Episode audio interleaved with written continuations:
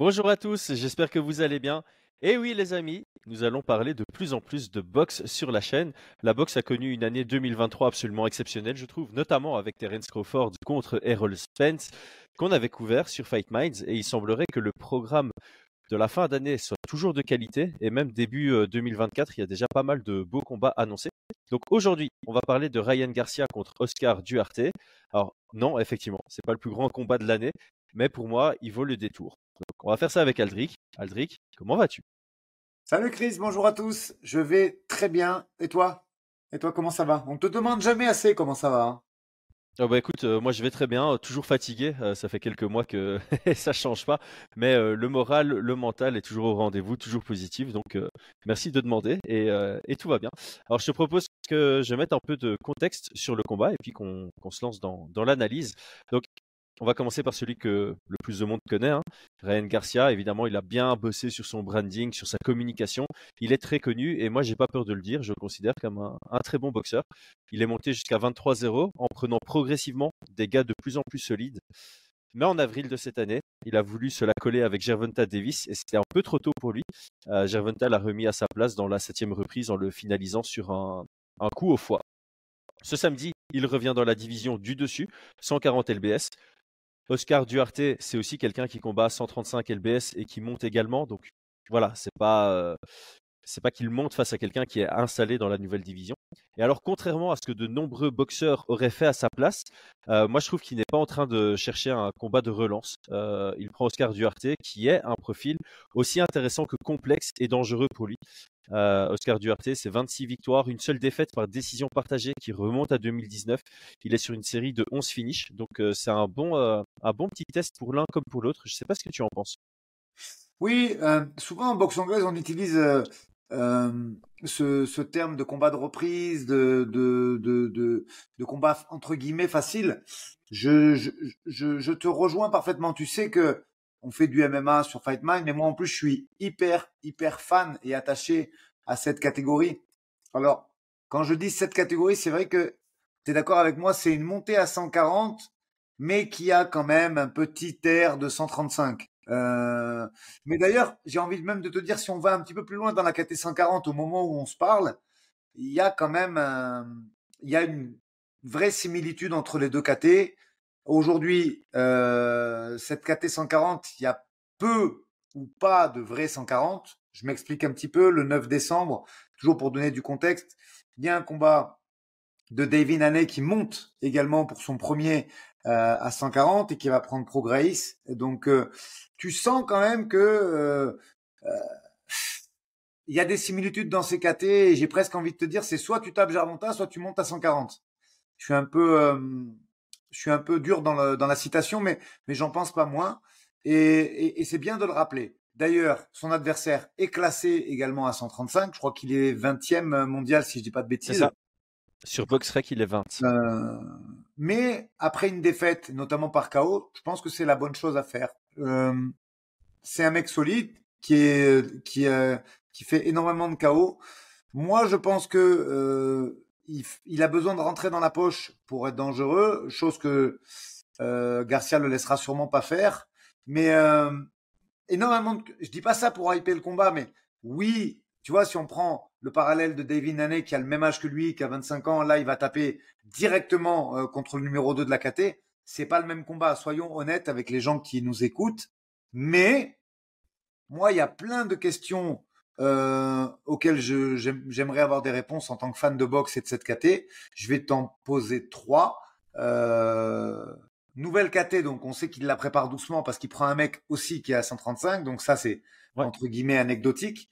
Mais nouvel entraîneur et nouvelle vie, nouveau camp d'entraînement à Dallas.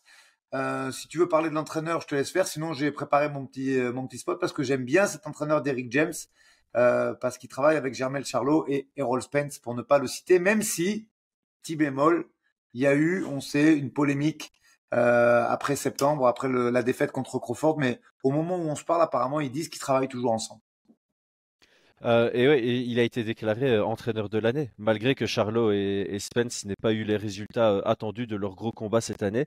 J'ai lu quelque part que c'était l'entraîneur de l'année, donc ça, ça me semble être un, très bon move de la part de Ryan Garcia. Et ça prouve, donc pour moi, c'est deux éléments qui prouvent qu'il prend sa carrière au sérieux. Donc se délocaliser, aller prendre un nouvel entraîneur, bah, ça prouve qu'il se rend compte qu'il a peut-être besoin de, changement. Et de l'autre côté, bah, il prend pas un combat de relance, ce qui signifie que d'un côté, il a confiance en ses compétences, mais et qu'il n'a pas trop envie de, prendre de détours, qu'il a envie de, très rapidement être à nouveau considéré pour les gros combats dans la division, dans la nouvelle division par conséquent.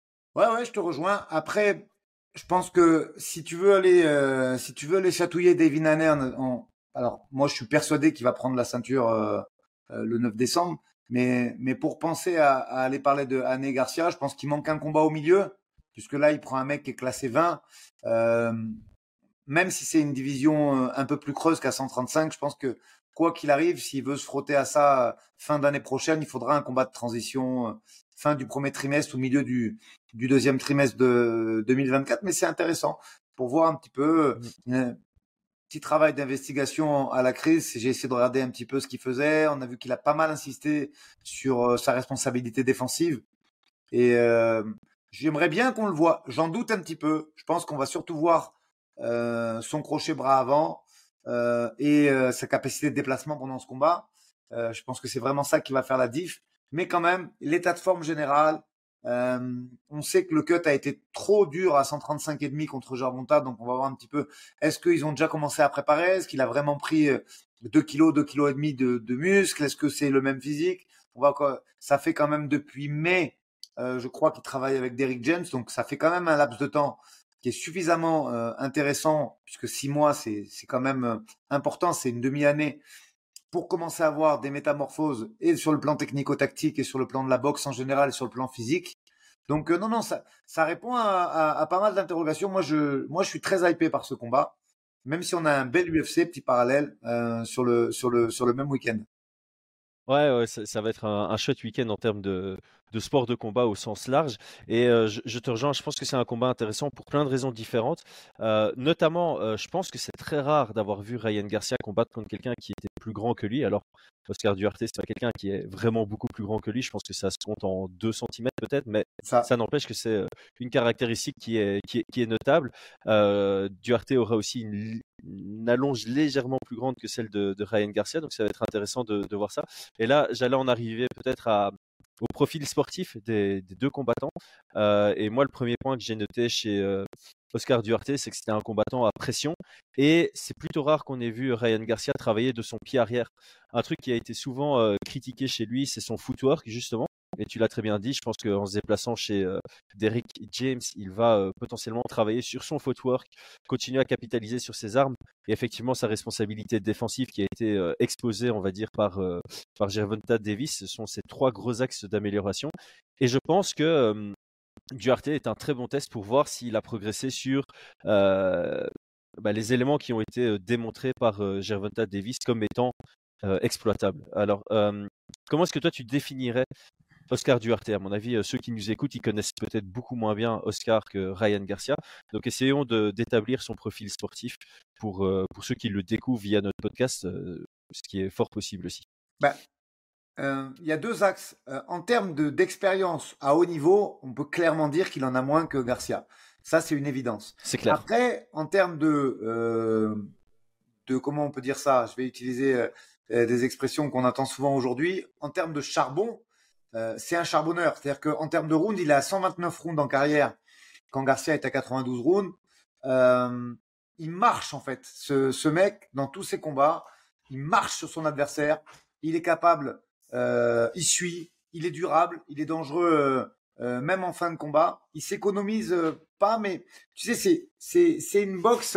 pourtant, c'est un Américain de nationalité, mais mais c'est vraiment une boxe à la mexicaine où où ça où ça cadre sans arrêt, cadrage cadrage dynamique sans arrêt, ça coupe ça coupe le, ring pour pouvoir arriver en face.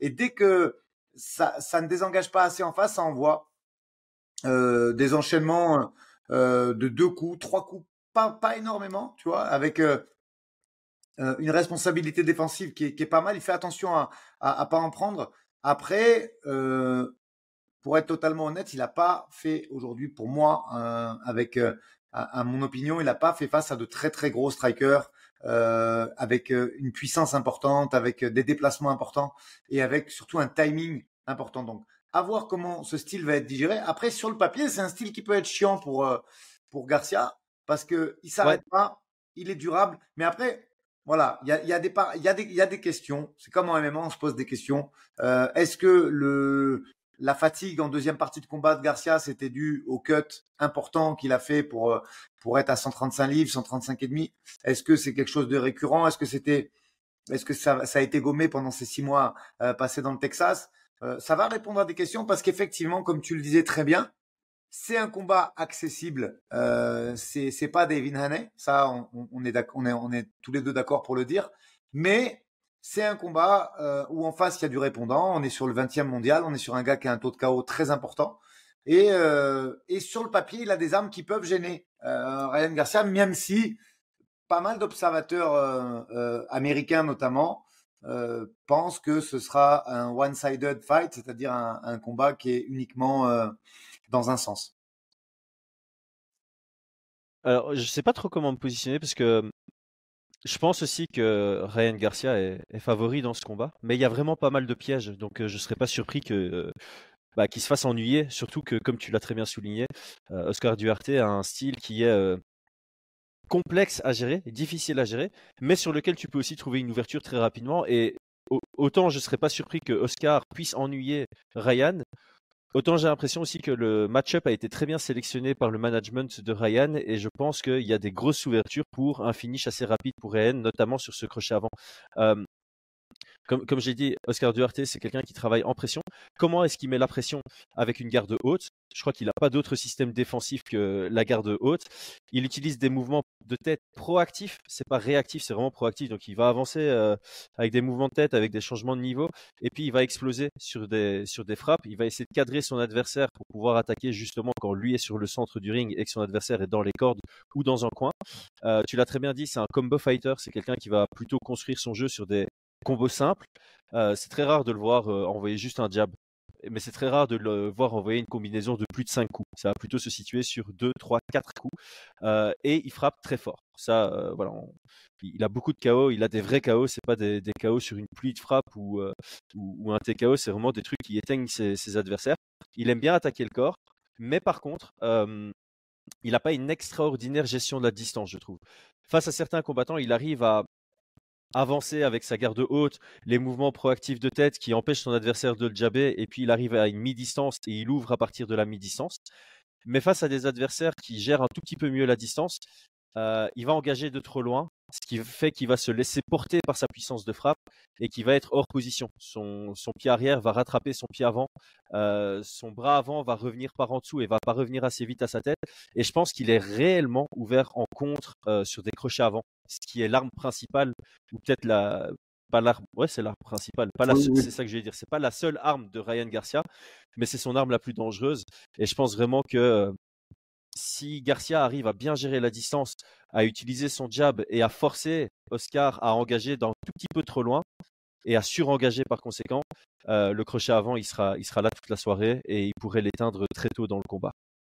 Ouais, euh, euh, contre Jarvonta, c'est beaucoup les feintes et, la réactivité, le timing de Jarvonta qui ont mis Ryan Garcia en difficulté, notamment sur le down du, du deuxième. moi, pour moi, ce deuxième, ce deuxième round, on sait qu'il fait KO 7, mais ce deuxième round, il est important quand même parce qu'on a vu une chose qu'on avait rarement vue auparavant, c'est la qualité de menton de, Garcia. On sait qu'il est capable de les prendre quand même parce que je crois que c'est un uppercut qui prend au, deuxième. Il est létal. Euh, je pense qu'il y en a beaucoup qui seraient restés KO et le combat serait terminé ainsi. Donc, je je vois pas. Euh, ah, je vois pas Duarte mettre KO euh, euh, Garcia, même s'il y a une frayeur euh, il nous a montré que sur, euh, sur ça, il, a, il, a, il a du, du répondant. Malgré tout, c'est un, un, combat qui va répondre à des questions, notamment sur l'état de forme, notamment sur les progrès euh, euh et, et le, la construction de cette montée à 140. C'est pour ça que moi, j'y trouve vraiment un très grand intérêt. Euh, j'ai pas le, j'ai pas le nom en tête, mais je vais le, si tu me laisses 10 secondes, je vais, je vais juste revenir dessus.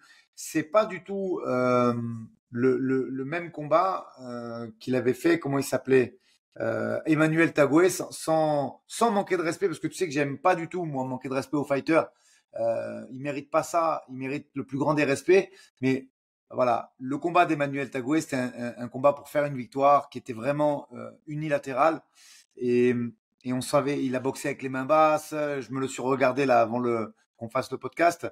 Euh, tu sentais qu'il y avait aucun danger. C'était pas inoffensif, mais presque. Là, il y a une dangerosité il peut y avoir des, des, moments compliqués euh, parce que se faire marcher dessus, euh, si ça si, ça connecte pas tout de suite euh, sa droite en ligne ou surtout son crochet bras avant, ça peut être ça peut être stressant. on sait qu'il a il revient d'un chaos. il y a des combattants dont la dans la carrière est terminée après ça. Hein. Il faut donc voilà, ça va cocher, cocher des cases en fait ce combat. est-ce que est-ce que sa carrière est finie? Parce que encore une fois, je le dis, hein, faire une interview et faire un face-off euh, intéressant, bah, c'est pas combattre, c'est c'est juste faire du show.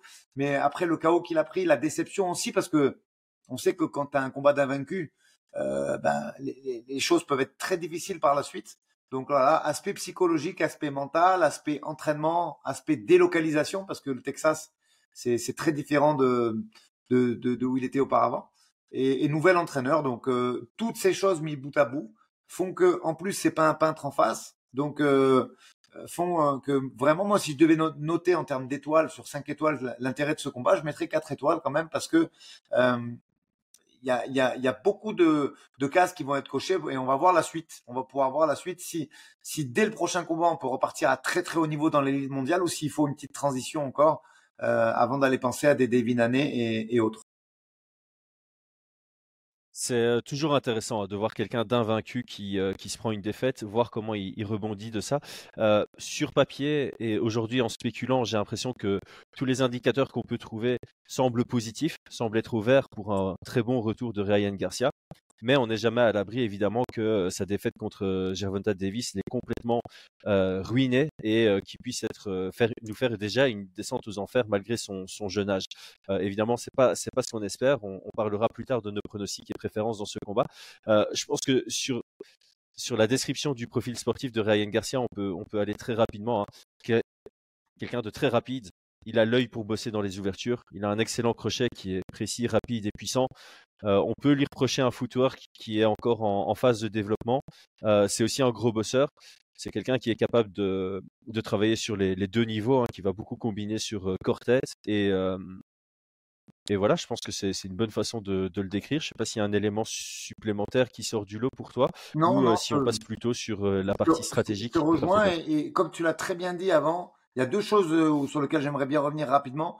Un, effectivement, l'adversaire tu sens qu'il a été mûrement réfléchi et que c'est exactement cet adversaire-là qu'il lui fallait pour son combat de reprise.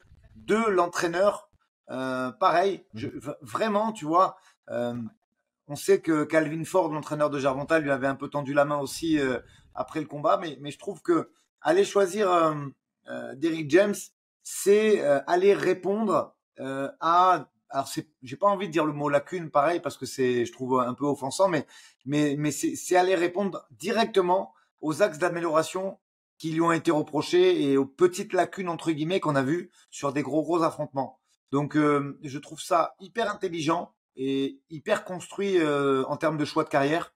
Et vraiment je j'attends ça avec impatience de, de voir comment de quelle de, de quelle façon ça va matcher. Ouais, moi je suis, ultra intrigué aussi. Alors j'ai profité, euh, là ça fait 19 minutes qu'on parle, donc je vais faire une toute petite parenthèse. La première, c'est que si ça fait 10 minutes, 19 minutes que vous nous écoutez parler et que vous n'êtes pas encore abonné à la chaîne, il y a un problème quelque part. Donc prenez le temps de le faire. Que vous aimez la boxe anglaise ou le MMA, maintenant les deux sports seront couverts euh, de manière assez euh, volumineuse sur la chaîne, donc abonnez-vous.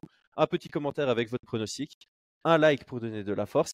Et finalement, je pense que pas mal de gens l'ont vu. On s'associe aussi à Dazone, Dazone la, chaîne télévisée, euh, qui va euh, beaucoup, beaucoup, beaucoup investir dans la boxe anglaise.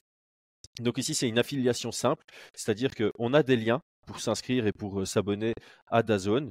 Si ça vous intéresse et que vous voulez regarder beaucoup de boxe anglaise à partir de maintenant, vous vous abonnez à Dazone et nous là-dessus, on touche une petite commission. Voilà, comme ça c'est dit transparent. Si vous voulez pas qu'on gagne de l'argent avec votre inscription, vous allez sur dazone.com et vous vous abonnez. Mais bon, c'est toujours ça, ne vous coûtera pas plus cher ni moins cher de passer par nos liens qui sont en description de la vidéo et nous, ça nous aide à nous développer davantage. Ok, maintenant que le call to action est fait, on va passer aux, aux stratégies. Donc, si tu étais dans le coin, si tu étais Derrick James, c'est un double de prénom. Hein. James, c'est le nom de mon bébé. J'aime beaucoup. Derrick, c'est un de prénom. Derrick James, ça, le fait. C'est très américain comme ça. Si tu étais Derrick James, euh, quels seraient les, axes stratégiques sur lesquels tu ferais travailler Ryan Garcia pour ce combat en particulier et pas pour une trajectoire de carrière? On, sait, tu l'as très bien dit, que le crochet du, gauche, le crochet bras avant devrait être euh, particulièrement intéressant pendant ce combat. Mais euh, est-ce qu'on est capable, est-ce que je suis capable maintenant de te dire, et est-ce que Derrick James lui-même sait à quel moment ça va connecter On ne sait pas, parce que comme tu l'as dit, il y a les mains très hautes qui sont en face. Il a l'habitude quand même de ça, il est rugueux, Duarte. Donc euh, la question la plus importante, c'est entre le début du combat et le moment où ce crochet va connecter, parce que je suis assez d'accord avec toi, c'est ça qui va connecter d'après moi. Il va se passer un laps de temps où on a envie, où on aimerait voir euh, quelqu'un qui feinte, quelqu'un qui désengage, quelqu'un qui tourne.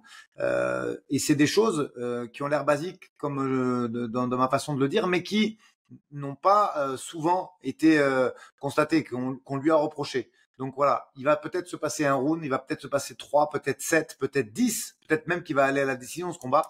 Et ce qu'on a envie de voir, c'est de quelle façon ça va bouger, comment ça va, est-ce que ça va être sur la pointe des pieds, est-ce qu'il a une capacité à, se mouvoir euh, sans arrêt, à faire des feintes? Voilà, c'est le genre de choses parce que je pense vraiment que l'ancien Ryan Garcia aurait peut-être un petit peu galéré avec un mec qui lui marche dessus de cette façon.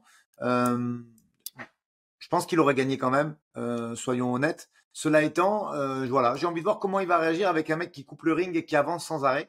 Et de quelle façon est-ce qu'il va, est-ce qu'ils ont mis un game plan en passe sur du corps à corps, chose que j'aurais pas fait parce que je trouve vraiment pas mal Duarte dans la poche. Euh, si moi j'avais dû gérer ce combat, j'aurais désengagé en fin de temps avec le bras arrière parce qu'on attend le crochet pour mieux placer le crochet euh, par la suite et, utiliser effectivement la droite en ligne parce que on l'a vu Garcia et ça il le fait bien déjà, on le sait, il est capable de la doubler ce, bras arrière. Peu de boxeurs sont capables de le faire, il faut un très haut niveau technique et, des épaules hyper rapides. Donc euh, voilà, moi j'ai envie de voir de quelle façon il va se mouvoir et j'espère qu'il va être euh, intouchable euh, pour Duarte de façon à, constater des progrès là-dedans et pouvoir l'imaginer euh, sur les big stages sur l'année 2024. Ouais, c'est le premier point que j'ai noté, c'est déplacement pour éviter de se faire cadrer. Je pense que la pire chose, la pire situation dans laquelle tu peux te retrouver face à Oscar Duarte, c'est d'être dans les cordes pendant la plupart du combat. Donc, il va devoir utiliser deux, trois choses en fait, trois éléments pour moi. Donc, c'est beaucoup de déplacement. Euh, pour éviter que Duarte puisse juste avancer en ligne pour le cadrer. Euh, des feintes, comme tu l'as dit, et euh, du volume en single attack. Je pense que forcément, quand tu commences à combiner face à quelqu'un comme Duarte, c'est là où il va faire du catch and pitch, c'est là où il va profiter pour casser la distance et venir à mi-distance, là où il est le meilleur selon moi. Donc, utiliser du volume en single attack, c'est assez bizarre à dire, parce que on a l'impression que travailler en volume, c'est envoyer des, combinaisons, mais tu peux envoyer pas mal de single attack à, répétition et puis feinter sur ces single attack pour créer tes ouvertures. J'aime beaucoup ce que tu as dit, je l'avais pas noté. Euh, travailler les feintes avec le bras arrière pour pouvoir setup le, le crochet. Moi, j'avais mis un truc aussi, c'est euh, étant donné qu'il a une garde haute, tu peux setup des body shots. Hein, il, est, très ouvert au body shot aussi euh, du RT. Donc, tu, tu setup des body shots avec des frappes rapides et légères à la tête qui permet vraiment de, forcer cette garde haute, puis venir frapper au corps, mais très vite sortir, parce que j'ai vu euh, juste avant la vidéo un superbe KO de Oscar Duarte où il fait euh, la Peterian contre euh, José Aldo, tu vois, il vient bloquer avec son bras arrière le crochet avant de son adversaire, et puis il répond dans l'ouverture avant que le gars rabatterie son, son bras avant avec lequel il a envoyé le, crochet, et puis finalement, clairement travailler le check hook en contre, et comme je l'ai dit par le passé dans le podcast, en forçant une distance bras tendu le plus souvent possible dans le combat, ce qui va forcer Oscar Duarte peut-être à engager dans tout petit peu trop loin, surengager par contre, euh, conséquent, avoir une fenêtre ouverte sur le côté droit de, son visage pour le check hook et, euh, et se faire connecter à ce moment-là.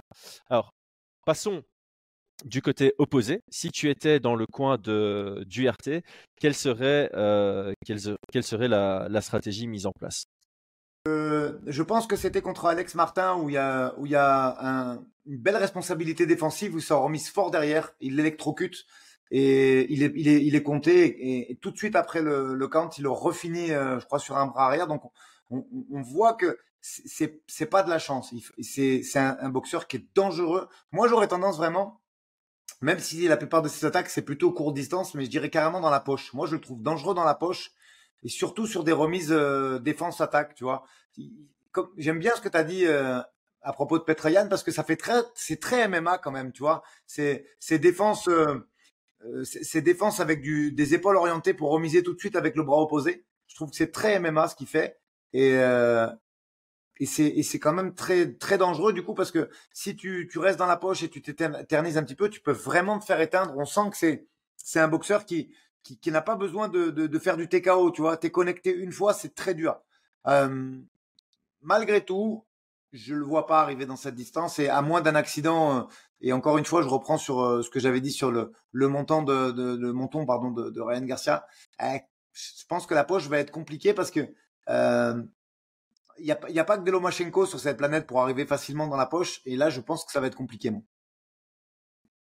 Ouais, euh, stratégiquement, ça va être euh, difficile pour Duarte parce que tu as l'impression qu'il combat un peu toujours de la même manière et euh, on ne l'a pas encore vu réellement incapable d'imposer son style.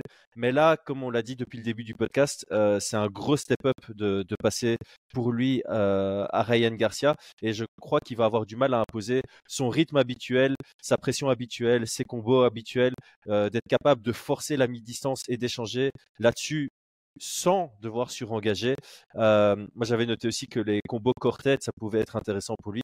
Mais voilà, je pense, que c'est une très bonne transition pour passer vers les pronostics et préférences. Et je pense qu'on risque d'être aligné dessus. Moi, je vois Ryan Garcia revenir par une victoire sur KO. Et c'est ma préférence. Je sais que certaines personnes qui vont écouter ce podcast n'aiment pas spécialement les combattants qui s'exposent médiatiquement, etc. Moi, j'aime bien pour la bonne et simple raison que Ryan Garcia, c'est quelqu'un qui donne de la visibilité à l'anglaise. La boxe anglaise a besoin de visibilité plus que jamais aujourd'hui. Et si on a Ryan Garcia qui arrive à être aussi fort sur le ring que ce qu'il n'est sur les réseaux, la boxe anglaise a beaucoup à gagner de ce genre de profil. Donc euh, moi j'ai vraiment envie de le voir monter et très rapidement de le voir revenir dans le top euh, de sa division, de sa nouvelle division, pour qu'on ait un gros combat avec Ryan Garcia en tête d'affiche euh, quelque part sur la fin 2024. Et je te rejoins sur ce que tu as dit plus tôt.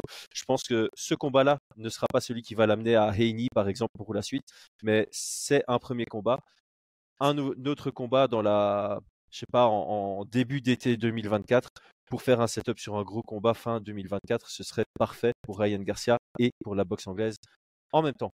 Quel est ton pronostic? Quelle est ta préférence Écoute, euh, préférence, oui, parce que quand même, effectivement, c'est une tête d'affiche et c'est un des leaders euh, médiatiques de, de, de l'anglaise, que ce soit à 135 ou à 140. Donc, euh, bien évidemment, Garcia. Moi, je et, et, c'est pour ça tu m'as, ça me plaît le ce que tu as dit au niveau corps parce que j'ai dit crochet bras avant, mais j'ai pas dit le niveau. Et moi, je vois effectivement un, un crochet corps euh, euh, qui va terminer ce combat. Tu vois, je vois bien un KO corps. Euh, et je pense que c'est un combat qui va durer entre 3 et 5 rounds. Donc, allez, pour pas, on va, on va faire, on va dire KO 4 parce que je pense que c'est, ça va être volontaire. Il va pas rusher. Euh, et, euh, et, ouais, je le vois faire une moitié de combat euh, pour euh, pour sa pour sa reprise tranquille euh, et accélérer crescendo après, parce que c'est le genre de c'est le genre de gars qu'il faut vraiment timer. on l'a dit, il est dangereux. Défensivement, il remise très vite, Duarte. Donc je pense que c'est vraiment des gars qu'il faut timer avant de avant de commencer à accélérer, comprendre un petit peu les patterns et, et, et les armes avec lesquelles ils sont venus le jour J. Donc je, je pense pas qu'il rush je pense euh, qu'il est capable hein, de, de, faire KO1 s'il accélère tout de suite, mais ce serait s'exposer et euh, c'est un combat important. C'est une tête d'affiche, c'est un des combattants les plus médiatisés au monde euh, aujourd'hui sur les réseaux sociaux. à partir de là, tu sais qu'une deuxième défaite, c'est catastrophique. C'est même pas catastrophique en fait, c'est terminé. C'est-à-dire que tu peux pas avoir un accident là-dessus, c'est fini si si la hype elle est à zéro et elle est enterrée sous terre donc pour ces raisons, je le vois prendre son temps, euh, timer un petit peu et, finir ça entre, entre 3 et 5. J'adore cette euh, dernière analyse pour clôturer ce podcast. Aldric, merci pour ta préparation. Tous ceux qui écoutent jusque maintenant, un tout grand merci à vous et à très bientôt. Salut. ciao. Voilà, parfait. Je voulais.